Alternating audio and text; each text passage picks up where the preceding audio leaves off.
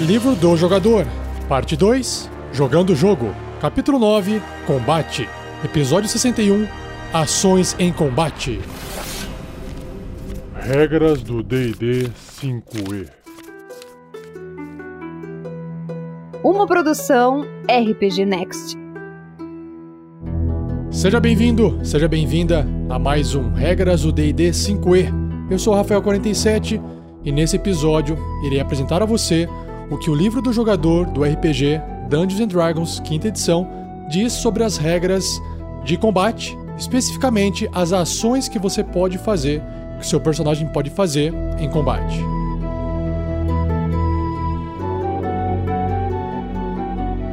Seja você também um guerreiro ou uma guerreira do bem. Para saber mais, acesse padrim.com.br barra rpgnext ou picpay.me barra rpgnext.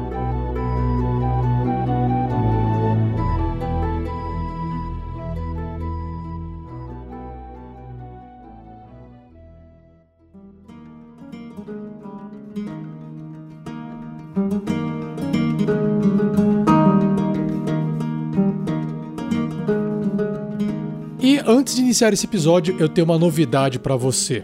Dungeons and Dragons Core Rulebook Gift Set. O que, que representa isso? É um set, é um kit com os três livros: o livro do jogador, o livro dos monstros e o guia do mestre. Claro que na sua versão original, e a única versão original que existe é em inglês, todos eles dentro de um case bonitão e junto também o escudo do mestre. Esse kit, esse gift set, é um produto recente lançado pela Wizards of the Coast em novembro de 2018, mas vale a pena conferir esse produto fantástico do D&D 5e. E se você pensar assim, peraí, mas eu já tenho os livros, eu já comprei os livros, tudo bem? Será que os seus livros já têm as erratas porque, para quem não sabe, sempre numa publicação de um livro, ainda mais de jogo, né, com regras, o pessoal lança erratas. Então, esses três livros republicados dentro desse case, com o escudo do mestre, todos eles têm essa versão já revisada, com os erros já todos corrigidos.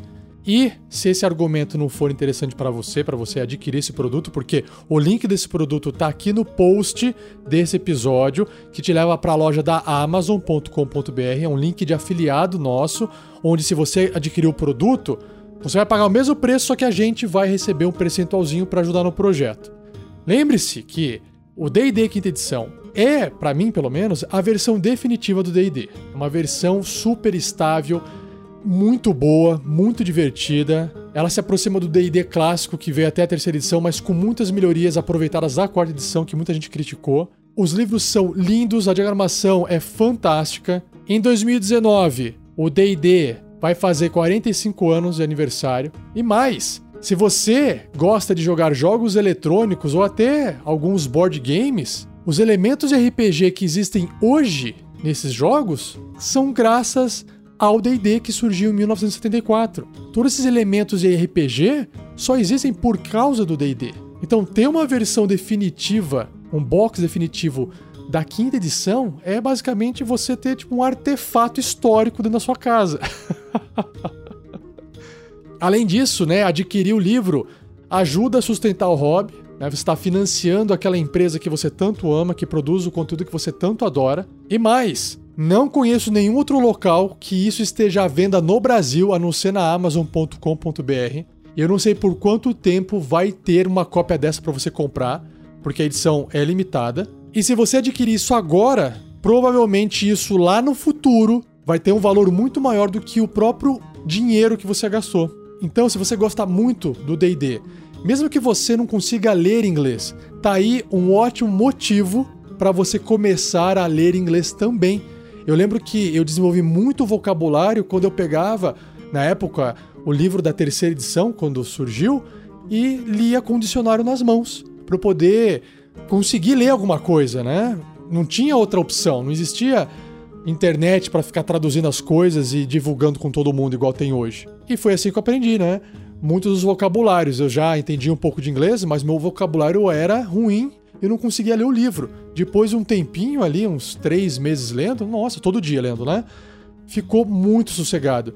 Então, assim, é uma peça, é uma obra de arte que você pode ter ela hoje e talvez você não consiga mais ela se você não comprar agora. Então, acesse o post desse episódio, veja o link ali do Dungeons and Dragons Core Rulebook Gift Set. Vai te levar para a loja da Amazon, é um link afiliado nosso, e lá você pode adquirir uma cópia, se ainda existir. Então, corre lá verificar, não perca tempo, beleza? Então chega e vamos voltar aqui pro episódio.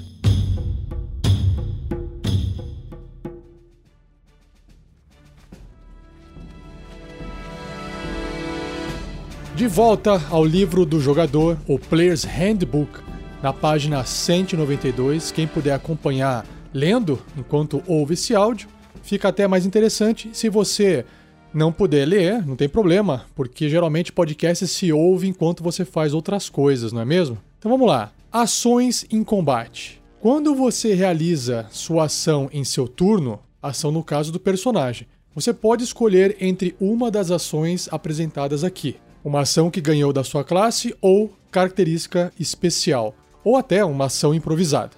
Muitos monstros têm opções de ações próprias em seus blocos de estatística, e essas estatísticas de monstros estão distribuídas nos materiais diversos do DD.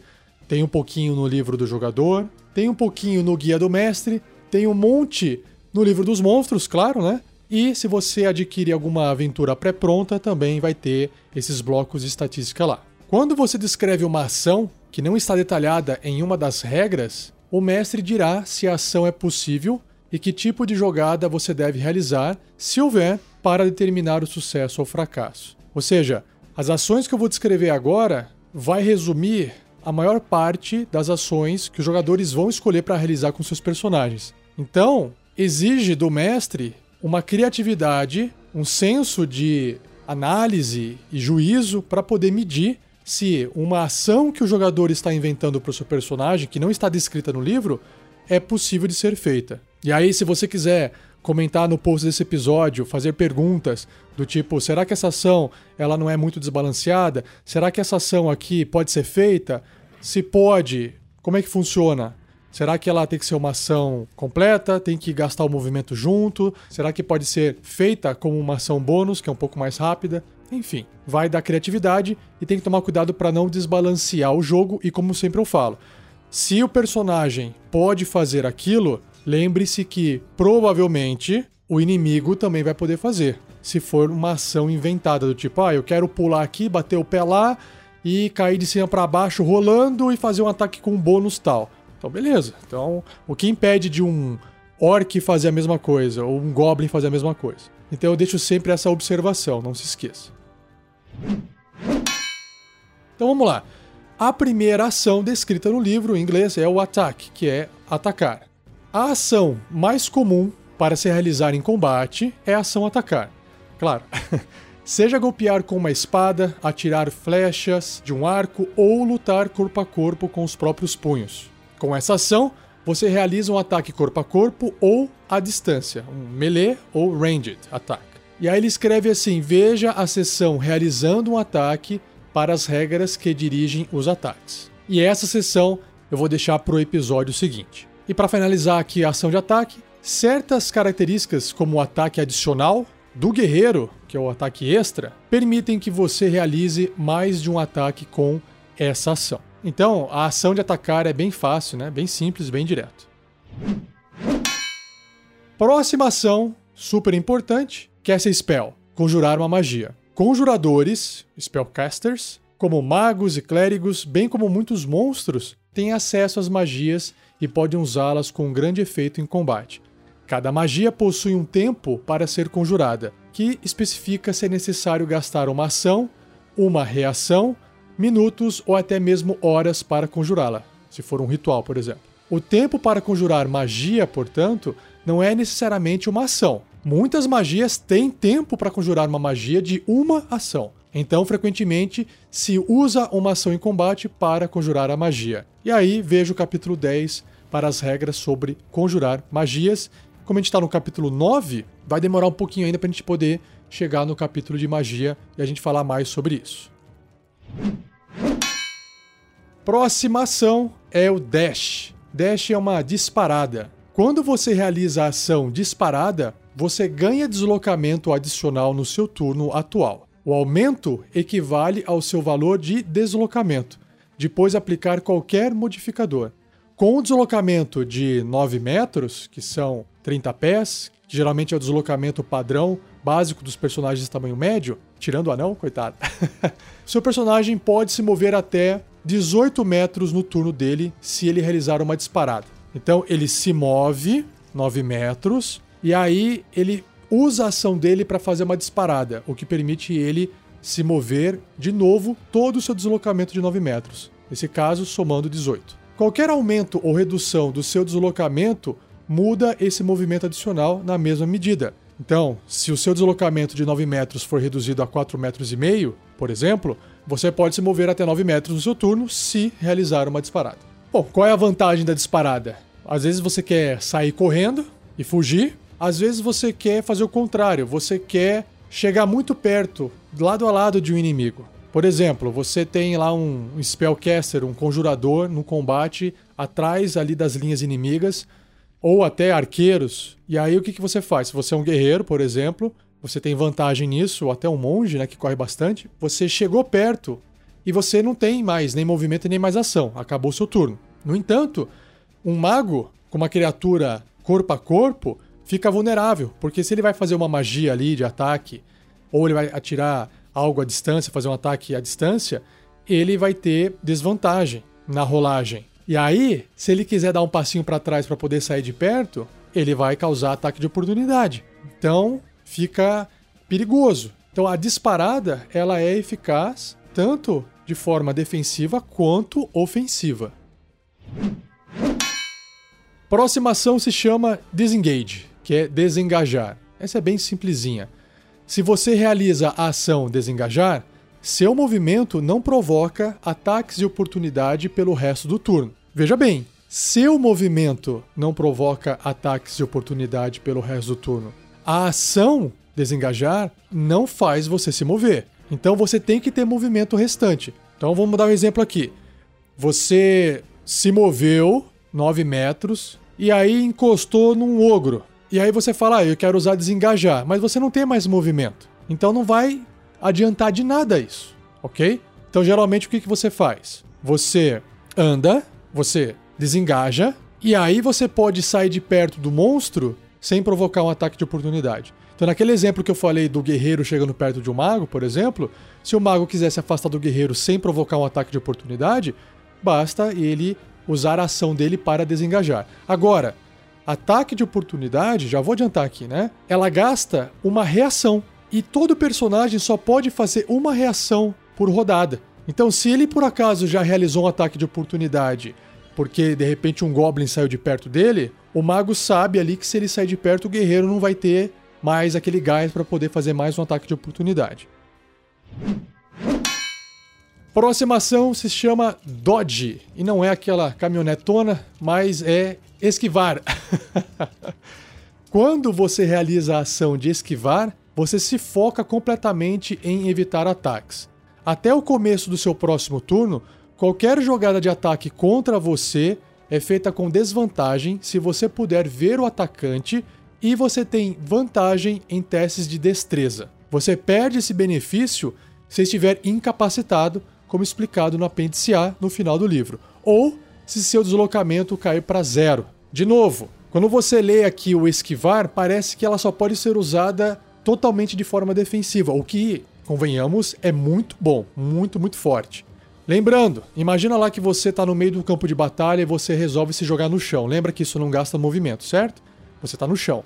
Então quem está à distância, tentando te acertar com ataques à distância, vai ter desvantagem naquele ataque. Então, nesse caso, não adianta você usar a sua ação para se esquivar, porque a desvantagem ela não vai ser somada. Ou você tem vantagem, ou você tem desvantagem. Então, às vezes, se você quiser ficar em pé e você não tem condições de atacar alguém ainda, porque você não está perto, você não tem uma arma à distância, você pode entrar em modo de esquiva e todo ataque que for feito contra você vai ser feito com desvantagem, desde que você atenda os pré-requisitos aqui, né? Não pode estar incapacitado e nem ter o deslocamento zero. O que, que representa deslocamento zero? Representa que alguém te prendeu, que você está amarrado, que você não pode sair do lugar. E como esquiva exige que você esteja ali se movimentando para poder esquivar dos golpes, é por isso que o seu movimento não pode estar igual a zero. E mais uma vez, a esquiva, da mesma forma que eu falei ali do desengajar, ela pode ser utilizada também como uma forma ofensiva. É, você está indo atacar alguém usando a esquiva como meio defensivo, mas você ainda está avançando. De novo, aquele exemplo de um personagem que tem duas armas, ou uma arma, uma arma leve na mão, e aí você pode usar sua ação bônus para poder fazer aquele ataque. Então, você se aproxima do seu alvo, usa ação bônus para poder fazer um ataque com aquela arma leve, e aí você usa a sua ação para ficar em modo esquiva. Porque às vezes você está diante de uma criatura que é muito mais perigosa do que você, e a desvantagem vai fazer muita diferença no resultado da rolagem do ataque contra você. Geralmente, matematicamente falando, é como se fosse um menos 5 para a rolagem, o que te dá aí uma chance de 25% a mais para que o alvo erre. Então isso é muito vantajoso. Próxima ação é o help.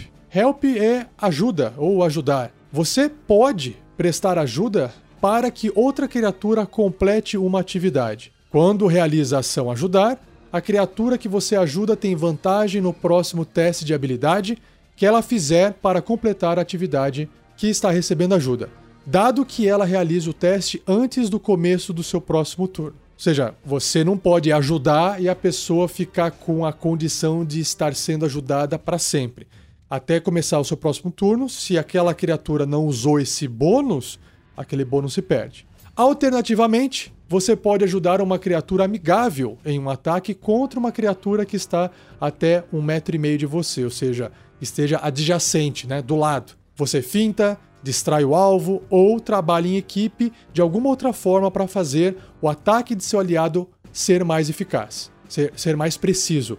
Se seu aliado atacar o alvo antes do seu próximo turno, a primeira jogada de ataque que ele realizar contra o alvo tem vantagem. Então, ele é muito útil no ataque, você pode até abrir mão né, da sua ação para poder ajudar o seu amigo, como se você estivesse ali atrapalhando a criatura de alguma forma, fazendo gracinha. Foi exatamente o que o, o Erevan estava tentando fazer lá com o dragão na a mina perdida de Fandelver. E como o dragão é bem grande, né, ele já estava bem perto do dragão. E aí ele ficou fazendo aquela dancinha e quem atacou o dragão depois estava com vantagem para poder realizar o ataque. Então assim, o importante é que não existe mais no D&D 5e, na quinta edição do D&D, o que às vezes acontecia até a quarta, que era o jogador com o seu personagem falar assim: olha, eu não sei o que fazer na minha vez. Não tem nada o que eu possa fazer na minha vez. Eu não consigo fazer nada. Eu já gastei minhas munições, já gastei minha magia, eu não tô perto o suficiente para poder nem dar um soco na cara do inimigo. Eu não sei mais o que fazer, então eu passo a vez. Não existe isso no D&D 5e. E se isso estiver acontecendo na sua mesa, você está jogando errado. errado que eu digo assim, de forma não estratégica, né? Porque não existe errado assim no RPG. Mas ajudar é sempre permitir que o seu personagem tenha algo para fazer na vez dele, tá? Lembrando que para ajudar no acerto de um ataque, a criatura tem que estar adjacente a você. Você tem que ir lá bem pertinho dela e fazer lá suas caretas lá. Ou se você quiser, ajuda o seu amigo num teste de habilidade. Vai saber se isso não vai ajudar a equipe também. Por exemplo, vou ajudar o elfo que é super perceptivo a encontrar, a tentar encontrar uma armadilha. Então eu vou aqui, ó. O elfo, vamos aqui na parede, vamos procurar junto. Eu te ajudo. Então, você só fala que você está ajudando o seu amigo elfo, e aí o jogador que controla o elfo vai fazer a rolagem com 2d20 e vai pegar o maior resultado. Ou o pessoal geralmente usa ajuda para poder ajudar a arrastar alguma coisa, arrebentar, abrir uma porta, erguer alguma coisa, fazer algum tipo de teste. Enfim, são inúmeras as possibilidades. Próxima ação que o seu personagem pode fazer é hide, esconder. Quando você opta pela ação esconder, você faz um teste de destreza, furtividade, para tentar se esconder, seguindo as regras do capítulo 7, que eu já descrevi para vocês, para esconder-se. Se passar, você ganha certos benefícios, como descrito na seção Atacantes Não Vistos e Alvos, mais adiante nesse capítulo. Que também eu vou comentar isso no próximo episódio. Então, pessoal, não tem aquela historinha de que jogador tá andando no meio do combate. Ah, mestre, eu quero me aproveitar aqui, quero me esconder. Ah, tá, faz o teste aí, me escondi. Beleza, agora eu quero fazer tal coisa. Ah, como assim? Né? Você já gastou a sua ação para se esconder. Ah, mas é só chegar ali atrás e me agachar, sabe? Na verdade, se esconder é você se preocupar em se posicionar num local aonde você garante que você não está sendo visto. É diferente de você parar o movimento atrás de uma parede, onde o inimigo não tem linha de visão até você. Deu para entender? Isso não é se esconder. Você simplesmente andou até atrás de uma parede e o inimigo não está te enxergando. Agora, vamos supor que você vai andando nessa parede, vai andando por ela, vai andando, vai andando, vai andando, até você chegar numa quina. Quando você chega na quina e você consegue ver o inimigo, o inimigo também tem a chance de te ver. Se você quiser nesse momento permanecer escondido do seu inimigo, a hora que você for dar aquela espiadinha ali na quina, você tem que fazer esse teste de destreza furtividade. E aí, se o seu resultado for maior do que a percepção passiva do inimigo, você está, para todos os efeitos, escondido da linha de visão dele. Ele não está te vendo, o que não significa que ele não possa achar que você continua ali atrás. Um outro exemplo, imagina que tem uma pedra no meio de uma planície e tem uma rocha ali no meio. E aí o seu personagem corre lá para trás dessa rocha. E aí o personagem faz um teste de se esconder. E ele se esconde, vamos supor.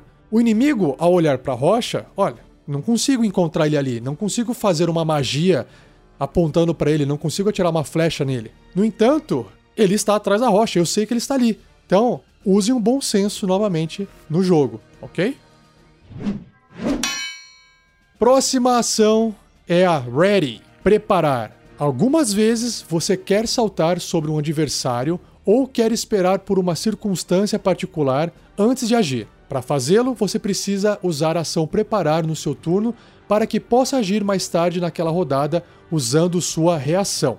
Você tem até o início do seu próximo turno para usar uma ação preparada, senão você perde, igual a ideia lá da ajuda, né? Primeiro, você decide que circunstância perceptível será o gatilho da sua reação.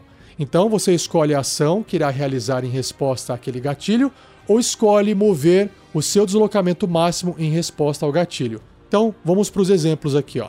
Se o cultista pisar sobre o alçapão, eu vou puxar a alavanca que o abre. Ou, outro exemplo, se o goblin se aproximar de mim, eu vou me afastar. Então você está preparando uma ação. Quando o gatilho ocorrer, você pode tanto realizar sua ação logo depois do gatilho ou pode ignorá-lo. Então você não é obrigado a executar aquela ação que você quer. Por exemplo, você falou assim: ah, se, se o cultista se mover ali. De repente o cultista se move, você pensa melhor e fala: não quero agora abrir o alçapão porque eu não quero que ele morra, porque eu quero interrogar ele vivo. Então você pode ignorar a sua ação preparada. Lembre-se que você pode realizar apenas uma reação por turno. Lembra que eu falei da reação? Você só tem uma reação. Então, se você usou essa sua reação para poder ativar a sua ação preparada, você não vai poder usar a sua reação no mesmo turno para poder fazer um ataque de oportunidade, por exemplo. Continuando. Quando você prepara uma magia, você conjura a magia normalmente, mas segura a energia que está liberada em sua reação quando o gatilho ocorrer. Então lá, você está fazendo tipo um Hadouken lá e está segurando a bolinha na mão antes de soltar. para ser preparada, uma magia deve ter o tempo para conjurar igual a uma ação. Não pode ser uma magia que tem tempo de duração maior que isso. E segurar a energia de uma magia exige concentração, que vai ser explicado em episódios futuros quando entrar no capítulo 10. Se sua concentração for quebrada, geralmente ela é quebrada quando você sofre dano, a magia se dissipa sem efeito, você perde ela. Então, por exemplo, se você está concentrando a magia teia e prepara a magia mísseis mágicos, sua magia teia termina. Por quê? Porque você, ao preparar a magia mísseis mágicos, você precisa usar sua concentração. E você só pode manter concentração de uma magia. Então, a magia teia termina. E se você sofrer dano antes de conjurar mísseis mágicos, em sua reação, sua concentração pode ser quebrada. Por que pode ser quebrada? Porque você faz um teste de concentração, que eu não vou falar agora, falarei em episódios futuros. Então, pessoal, preparar a ação eu acho que é uma ótima estratégia, muito, muito boa, porque às vezes você não quer agir, né? Você está na sua iniciativa e você não, não sabe ao certo o que, que você quer fazer. Você quer primeiro ver se o inimigo vai avançar, será que realmente é o inimigo? Será que ele pretende começar a fazer alguma coisa? Tem vários exemplos aqui que eu poderia dar com preparar ações. Por exemplo, Você tem um inimigo, tá na sua vez, né? O seu personagem lá ganhou iniciativa, você tá de arco e flecha, tá distante do seu inimigo, e esse inimigo indica que vai correr para frente de vocês para poder chegar perto para poder atacar. Só que ele tá muito longe, ou ele tá atrás de uma árvore, ou ele tá atrás de outros inimigos e tá com cobertura, ou ele tá tão distante que o seu ataque teria desvantagem, ok? Então, você não precisa, nesse momento, gastar sua ação para poder fazer um ataque com desvantagem. Você fala assim: não, peraí. Assim que o inimigo se aproximar e entrar numa distância que tem o alcance da minha arma que eu não precise fazer um teste com desvantagem, ou seja, vou fazer um ataque normal de distância, a distância, eu vou atacá-lo. Esse é um exemplo. Outro exemplo, às vezes você não sabe para onde o inimigo vai. Será que ele vai fugir? Será que ele vai para cima de algum outro personagem? E aí você quer atacar aquele inimigo se aquele inimigo for agressivo contra alguém especificamente. Então você está tentando proteger. Outra, às vezes um mago, se você souber que ele vai fazer alguma magia que vai envolver concentração, então vamos supor, ou até um bruxo, né? O bruxo lá lançou Raio da Bruxa, Witch Bolt, que ele pode manter com concentração. Aí você fala assim: bom, assim que aquele bruxo fizer uma magia e se a magia dele for mantida com concentração, logo após ele ter feito a magia, né? eu vou disparar lá uma flecha nele, ou vou atacar com a espada, enfim. Ou até fazer a própria magia, né? Por quê? Porque ele faz a magia e aí eu acerto ele, tomara, né? Você tem que fazer o ataque, rolar o dado. Acerto ele, causo dano nele, para que ele possa fazer um teste de concentração e, quem sabe, perder aquela magia no ato, logo depois que ele fez a magia. Então isso também é estratégico e pode ajudar muito a equipe a sobreviver mais tempo no combate. Próxima ação é o search, procurar. Quando você realiza a ação procurar, você foca a sua atenção em encontrar algo. Dependendo da natureza da sua procura, o mestre pode pedir para você fazer um teste de sabedoria percepção ou teste de inteligência e investigação. Então, o que acontece? Vamos pegar aquela cena clássica lá de um inimigo resolveu se esconder uh, atrás de uma parede, atrás de um arbusto, atrás de uma árvore e sumir da sua linha de visão. Então, ele fez lá um teste, tirou, vamos supor, 15 no teste de furtividade dele, e aí a percepção passiva do seu personagem é 14. Então, você não tá enxergando ele. E aí você fala, pô, não tô enxergando meu inimigo, mas eu preciso encontrar ele antes para eu poder fazer alguma coisa. Então, o que, que você faz? Na sua vez, né, na vez do seu personagem, você faz um teste de sabedoria e percepção. Você tenta encontrar o seu inimigo. Você tem que gastar uma ação para fazer isso. Aí você vai rolar o dado, vai ver se vai tirar mais, né, 15 ou mais, porque foi o resultado do teste de furtividade que o inimigo fez. E se você tirar 15 ou mais, você passa a enxergar ele escondido. Sei lá, você viu um pedaço do pé dele, você viu, sei lá, de repente um, um fiapinho de pelo do corpo dele, e você, opa, ali tá ele, entendeu? Então é para isso que serve fazer um teste de procurar ativamente. Claro, isso se você estiver dentro do combate. Fora de combate, você também faz os mesmos testes, mas às vezes você não gasta ação porque você não está é, dentro de um sistema que fica controlando ação, movimento numa ordem de iniciativa. Geralmente você está simplesmente fazendo uma busca por aí, que é a mesma ação que você está realizando, né? A ação de procurar ou até a ação de investigação usando a inteligência. E a última ação descrita no livro é Use an object. Usar um objeto. Você normalmente interage com um objeto enquanto faz alguma outra coisa, como quando saca uma espada como sendo parte de um ataque. Então, se você tem uma espada e você está indo atacar com sua espada, para todos os efeitos você está sacando a espada junto com o seu ataque, né? Você está sacando e está batendo. Não precisa gastar uma ação, saca a espada, né? Senão todo mundo teria que ficar andando com a espada na mão, não faria muito sentido. Quando um objeto requer sua ação para usá-lo, você realiza a ação usar um objeto. Essa ação também é útil quando você quer interagir com mais de um objeto por turno. Então, no exemplo lá de você sacar uma espada para poder fazer um ataque, ok. Ah, mas eu, eu quero agora pegar um outro objeto. Então agora você vai ter que usar uma ação. Infelizmente, você tem que usar, gastar uma ação para usar um novo objeto no seu turno. Assim, usar objetos aqui com essa ação vai envolver uma série de coisas, tá? Tomar poção, usar um pergaminho para poder fazer uma magia, talvez, né, puxar uma alavanca, girar alguma coisa. Então, usar objeto é bem abrangente. E para finalizar esse cast, tem um box de informação aqui. esse box diz improvisando uma ação.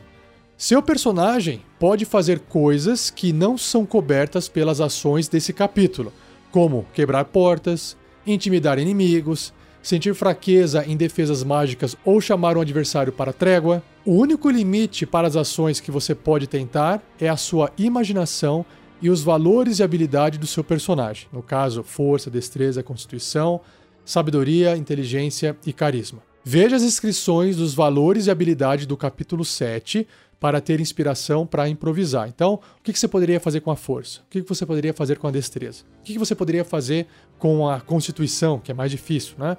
O que você poderia fazer com a sabedoria, com a inteligência e com o carisma? Então, às vezes você quer, ao invés de atacar, você quer fazer um taunt, você quer provocar, você quer intimidar o seu inimigo, para que ele de repente fuja ou pare de atacar, dependendo das circunstâncias do ataque. Será que ele é a única criatura que sobrou em pé, quase morrendo? Será que você conseguiria mudar a ideia dele? Será que, uh, será que ele fugiria ao invés de lutar até a morte? Você não sabe. Nada vai garantir, nenhum teste vai garantir, porque se a criatura foi ordenada ou ela está comandada, ou é da natureza dela lutar até a morte, às vezes uma intimidação não vai fazer diferença alguma. Mas isso não impede de um personagem tentar intimidar um inimigo, por exemplo. Então, vai ter que fazer um teste ali de intimidação e o mestre vai setar lá uma dificuldade, ó, se tirar tanto ou mais, você consegue intimidar, e aí o bicho fica lá intimidado. Enfim, tem uma série de coisas, como o livro diz aqui, ó, use a sua imaginação. E quando você descreve uma ação que não é detalhada em qualquer uma das regras, o mestre diz se ela é possível e que tipo de jogada você precisa realizar, se houver né, uma jogada, para determinar o seu sucesso ou fracasso. Foi o que eu disse no começo do cast. Se vocês passaram por situações que queiram compartilhar, escrevam no post desse episódio. Ou envie um e-mail para mim, Rafael47, Rafael com F, 47, numeral mesmo, número 4 e o 7, Rafael47, arroba rpgnext.com.br. Para eu poder responder para você, para a gente poder trocar essa ideia.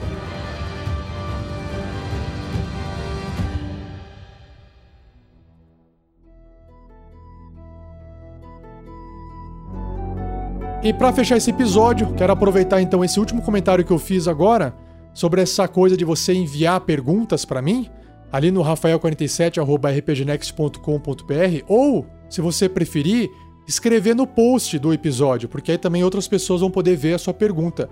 Então, enviem perguntas para mim sobre o sistema do D&D 5e. Não precisa necessariamente ter a ver com esse episódio. Se você tem uma dúvida, você quer, sei lá, o que você faria se fosse nessa situação? Importante aqui ressaltar, pessoal, que evitem também fazer perguntas que o livro já explicou a regra, tá? Então, assim, antes de você fazer a pergunta, você já leu a regra? Tem certeza que você já foi lá e viu, e viu a regra? Se é, né? Porque às vezes acontece do pessoal mandar uma pergunta e, pô, tá na página tal, é só você ler lá, entendeu?